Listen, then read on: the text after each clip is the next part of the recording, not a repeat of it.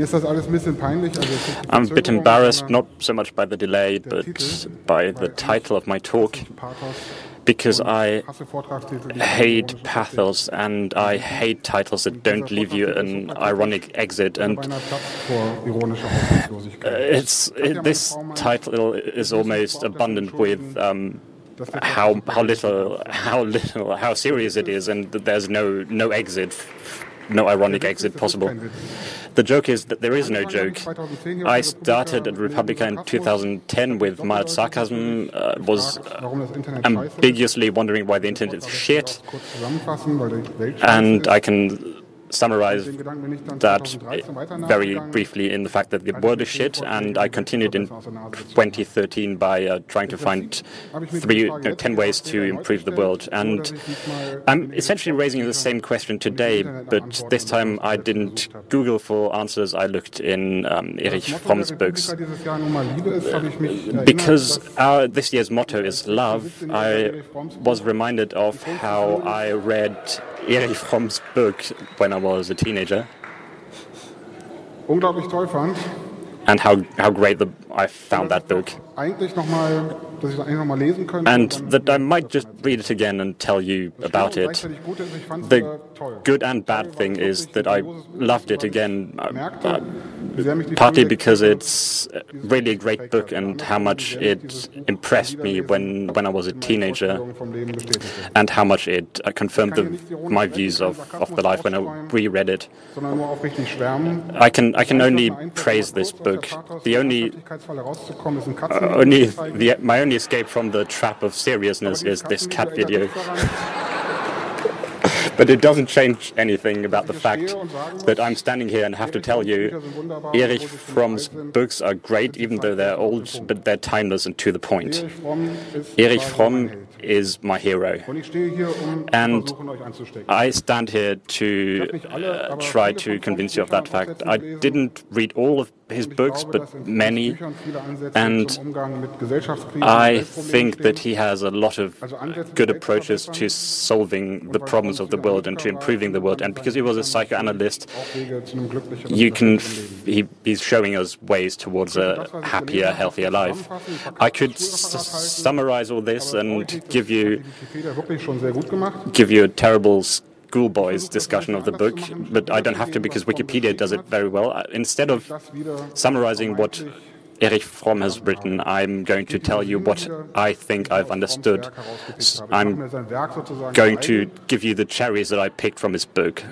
Fromm sagt übrigens, Fromm says, by the way, Ideen erst dann eine Wirkung that ideas only have a leave an impression on people if they are lived by the, those who teach them.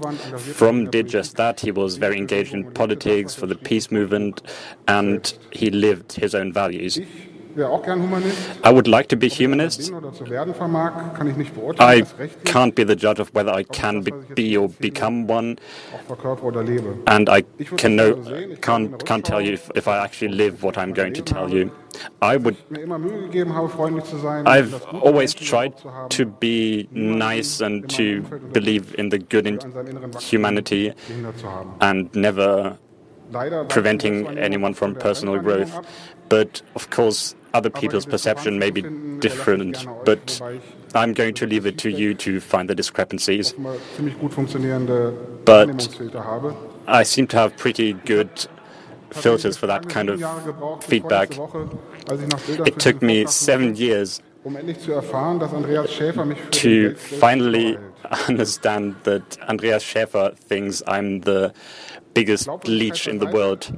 Credibility aside, I'm going to start with Adam and Eve. Falsche. Oops, wrong picture. Die, die Allegorie von der Vertreibung The aus dem Paradies allegory of the exit from paradise was written by an unknown but very successful collective of authors many, many years ago.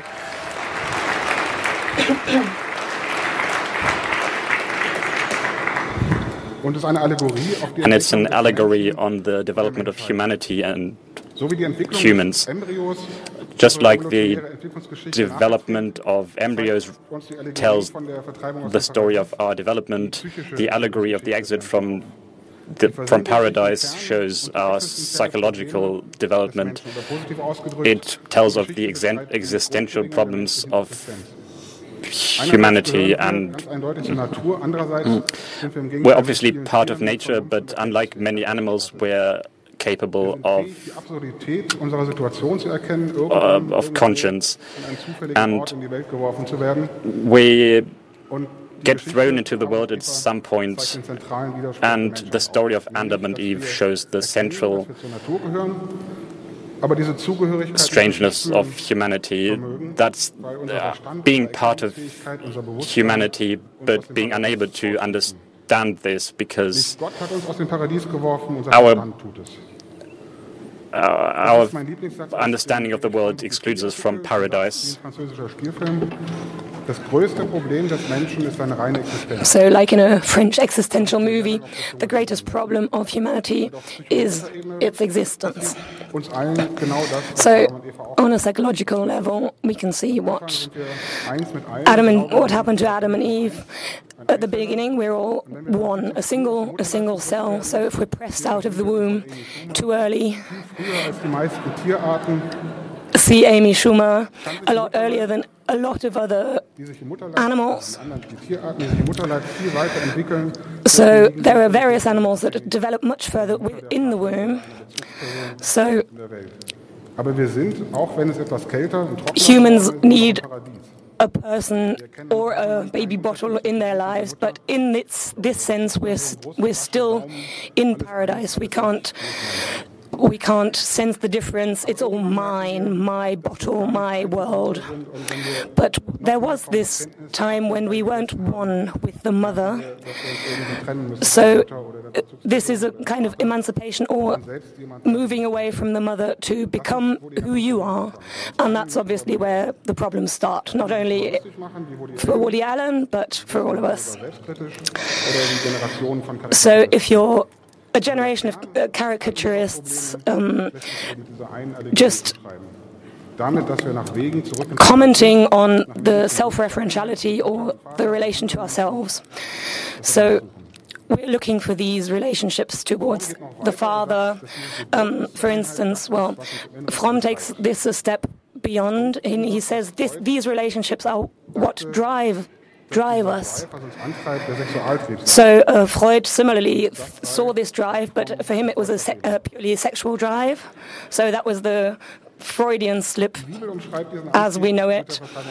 But the Bible uses a different, different metaphor, the, the expulsion from paradise. So you can find resolution or a solution der wieder alles in Harmonie zu bringen vermag. In this harmony and unification. So we have a, have a need to overcome this, this absurdity by moving towards this union and merger. So,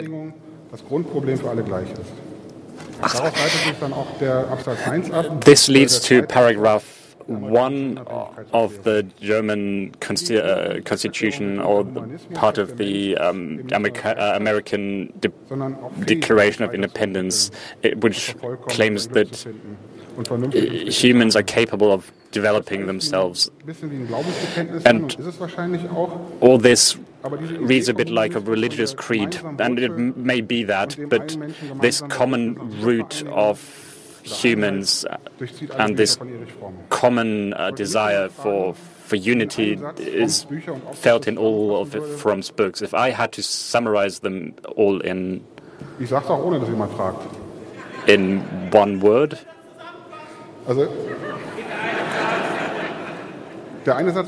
The one sentence would be In order to become happier humans, we need to we need our capability for love, solidarity, courage, and work. Because these, uh, even though these capabilities are, are, are, to be found in all humans, they don't necessarily grow by themselves.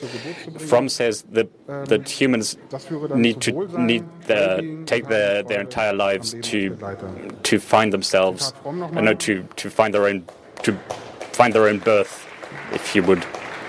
Nur in dem Maße, in dem der Mensch seinen Hass, seine Unwissenheit, seine Gier und seine Selbstsucht überwindet und er in seiner Fähigkeit zur Liebe, Solidarität, Vernunft und Mut wächst, As he says that uh, there's only a very narrow set of, of conditions under which humans can reach this goal.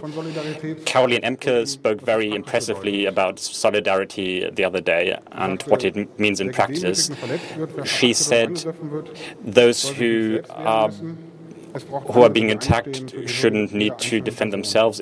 We need others who gemeint stand up for each other, each, uh, for everyone's dignity. A society in which everyone only wants to save themselves is not a society, it's just aus uh, neoliberal spectacle. And that could have been taken from Fromm's books as well.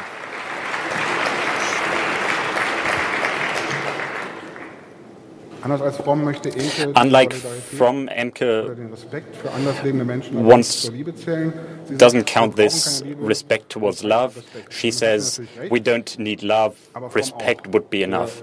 That makes her right, but so is Fromm, who also wants solidarity, respect, courage to be part of love Konsequenz von Liebe. or the consequence of love. Das Konzept der Liebe nach Fromm ist The concept of love after Fromm is that nur erwidert wird nothing that oder sich auf happens to you or Es ist vielmehr is, is not something that just happens to you as part of partnership. Er sagt, Liebe ist It's eine ständige Herausforderung, sie ist kein Ruheplatz, sondern bedeutet, sich zu bewegen. an eternal challenge. It's not a place of um, of relaxation. unterschiedlichen Ausprägungen der He Liebe in seinen Büchern super sorgfältig zwischen differentiates all of these, mütterlicher, väterlicher, brüderlicher oder Selbstliebe, all, all kinds of love Liebe zu Gott, from erotic love or paternal love, or aber eher auf Toleranz und einen Glauben an das Gute im Menschen. Und der Welt and uh, it's part of tolerance and the belief of the in the good of humanity. All of these are dependent on each other and don't necessarily have anything to do with our common understanding of love. No, it, it does sound like I'm just standing in, in front of a, of a school class. I'm going to have an F word for you to loosen it up, but you feel free to close your eyes if you don't want to see it. Love, Liebe ist nach Fromm sehr viel mehr according to Fromm, weitreichender als nur is a lot more than just erotic love. Vor zwei Wochen habe ich im Spiegel Two weeks ago, in the mit der Literatur- Spiegel magazine, I read an interview with uh, Tony uh, with Toni Morrison. If you want to read it as well, here's the URL: Slash Spiegel Nobelpreisträgerin minus Toni. Ich wollte es wirklich zu Ende durch, aber eine der Fragen an Morrison One of the bezog sich auf die questions to Morrison I'm Not Your was Negro über den Schriftsteller the- James Baldwin. Darin habe Baldwin gesagt, was about uh, the documentary "I'm Not Your Negro," and it was wechseln. Der Spiegel fragte Morrison, and uh, Trump ein treffendes Beispiel für diese fast 40 Jahre alte Analyse she was asked if Trump was a good example of that dass Alter und ancient analysis. Now, I don't believe that Intelligenzquotienten voraussetzen und ich heute gar keine Lust maturity habe, über den is necessarily to do with intelligence, äh, and I don't really want to talk about the narcissist that is Trump. Begriff der Reife hängen, von dem Freud I was caught by that term maturity. I tried to find a source for that quote by Baldwin, fand statt eines Zitats and instead of a quote, I found Zitate, die ich eine Stunde lang vorlesen könnte. pure gold for a talk. Pages and pages of quotations that I could be reading for hours, but I, this is the one I want to show you. Baldwin says that the place in which I passt, fit es dann gibt. will not exist until I make it. Er eigentlich das Gleiche wie Fromm, wenn er. And this is essentially the same as Fromm, who says that we need to find Glück und Zufriedenheit, die Überwindung von Angst we need to take our entire life to uns selbst, wenn wir eben find our own birth.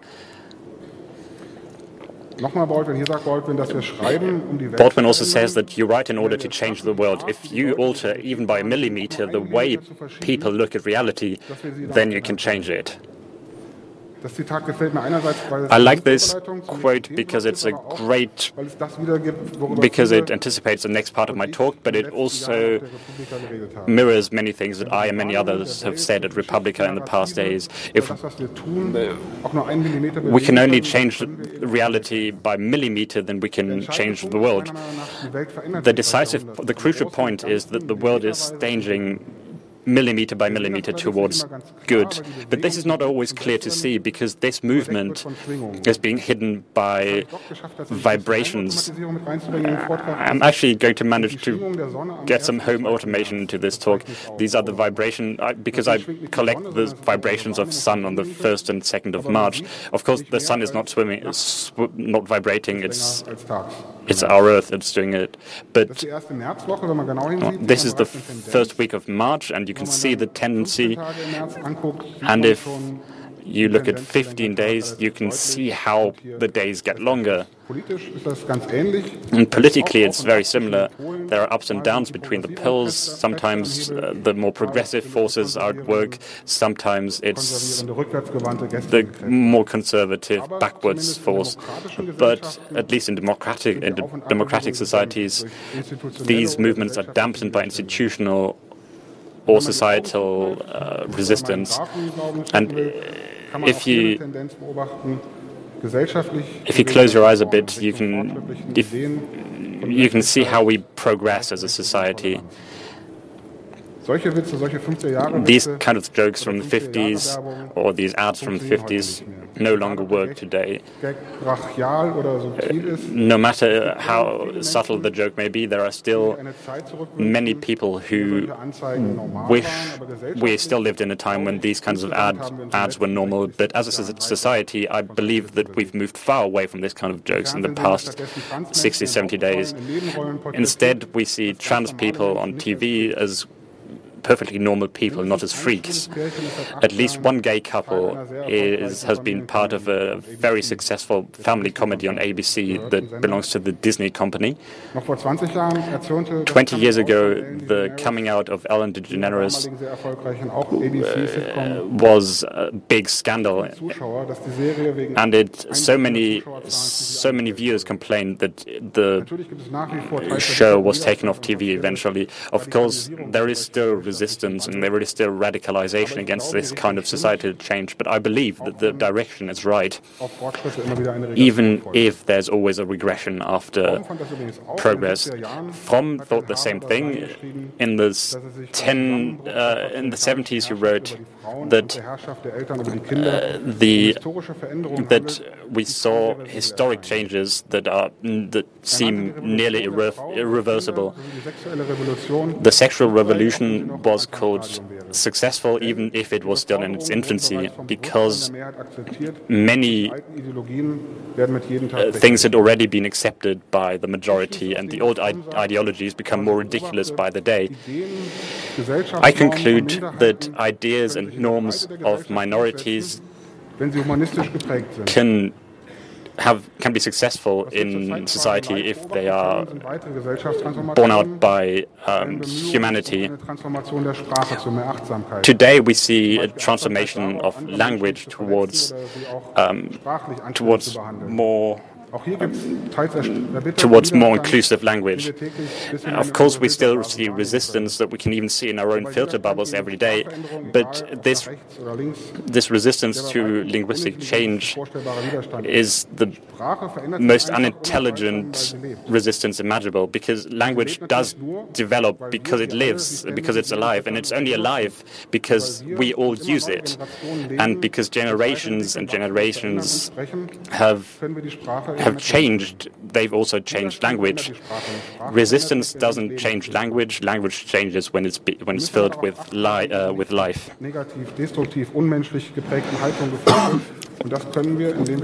So, to move away from this negative, inhuman attitude, I think there are just little screws, maybe in a linguistic sense, where, what we can actually do. So, the connection to language is, is clear. We've heard a lot about hate in the last few times. So for, for Fromm, hate is a is a symptom. It equals a lack of self-love. And I would have liked to show you a quote from Pumuckl, the popular German kids figure. So he basically said the same thing, so it must be true. So narcissism or self is not identical to self-love. He says Fromm, he says, just have a loving interest towards, directed towards your own person. And unhappiness could be this. Fromms Antwort auf die Frage, woher der Hass kommt, ist nämlich Mangel an Selbstliebe. Well, the, the uh, question that uh, Fromm answers where does this hate come from? This lack of self love, and of course from the universe and all the rest. So, but this a question regarding the reasons. Maybe we're looking in the wrong places or not looking at uh, sophisticated answers and the complexity. But uh, Fromm does does remind us not to start. Uh, looking at others if we want to solve the problems of the world, but start with ourselves, with this active love, or maybe a bit more, with a bit more pathos. We should examine ourselves. How many of the things in the world that that annoy us, that we feel provoked to do something about, how much are they part of ourselves also? And there are other parts that I, well, I'm not um, not as supportive of, but um, the point is having is more prominent in our society today than being. So Fromm says he can't see any vision in society except for wanting more. So the answer to the question whether um, consume, consumer attitude can give you some kind of fulfillment, he definitely de denies that. So our economy isn't isn't determined by the question what is good for the huma humans in society, but what is more efficient for, for the economy, maybe. So we'd have to we have to reduce ourselves or focus on our own attitudes and convictions. And so if we stop growing, stop gr getting more mature, this this is a kind of infantile regression we can observe in today's information and media society. I'm not. Uh, I don't enjoy this kind of generalized media, new media criticism, but I would like to highlight a few points, albeit in a slightly more positive way. So, if we're trying to become independent personalities, not only following the herd, but also liberating ourselves from our fears, these media do give us more opportunities than ever before, maybe. But these aren't only just soap bubbles. We can we can really make an impression. We can uh, advocate for social change. Well, and social change is always especially powerful if if the initial spark is a humanist one, is not a destructive one. And this is obviously not a new, not a new phenomenon. So we have a lot of humanist projects that ended up as anti-humanist projects, really. So this is a question of attitude or taking a stance. We don't need preach preachers.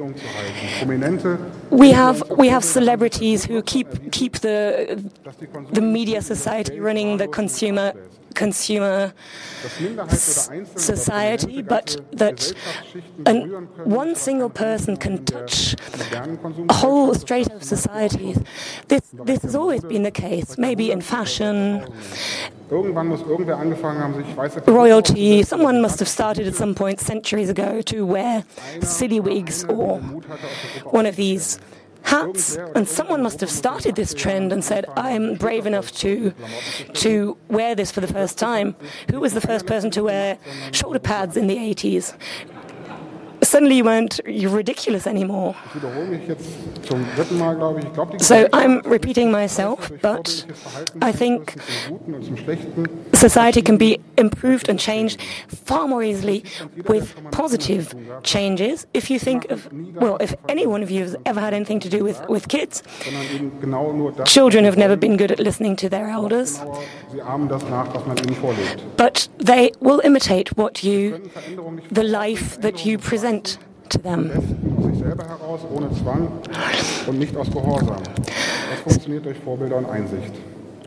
I believe if we all work on improving ourselves and defining ourselves and to get rid of illusions, then we can be set better examples for others.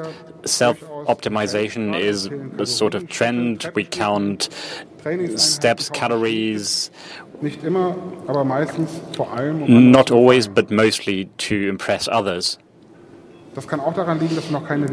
This may partly be due to the fact that we haven't really found a way to collect the right metrics. How do you measure humanity? How do you, how do you measure happiness, friendliness?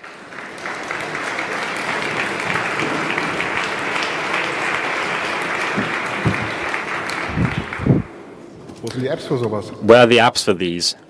Oder andersrum gefragt. And to ask another, to ask this, the same question in a different way, why do we still feel weak when we ask for help to solve deep-seated problems and to work on our capability of loving ourselves or others in a better way?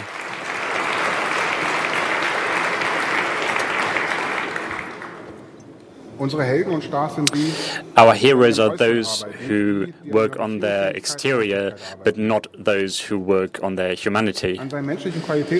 Your human qualities, working on your human qualities is no different than learning to ski.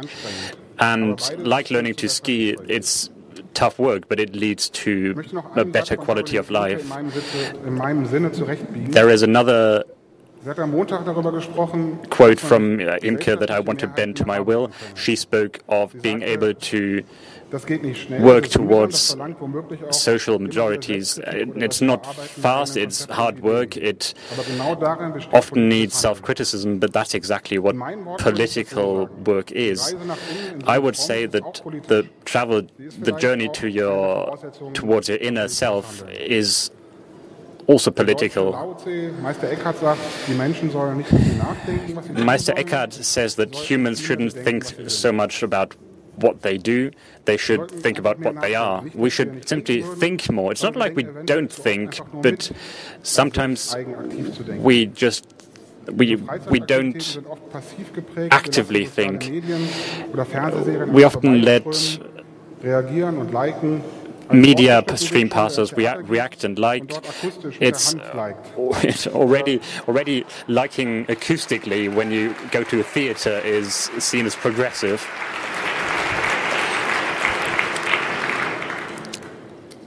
Oder im Ledersessel ein Buch liest. Or if you read a book, or if you if you travel and look at um, tourist attractions, but these are mainly passive, passive, passive things. Erich Fromm was a Jew, but he um, he didn't practice, and he he praised this, the the Shabbat, which he said is a peace, is a way to restore harmony between humans and nature.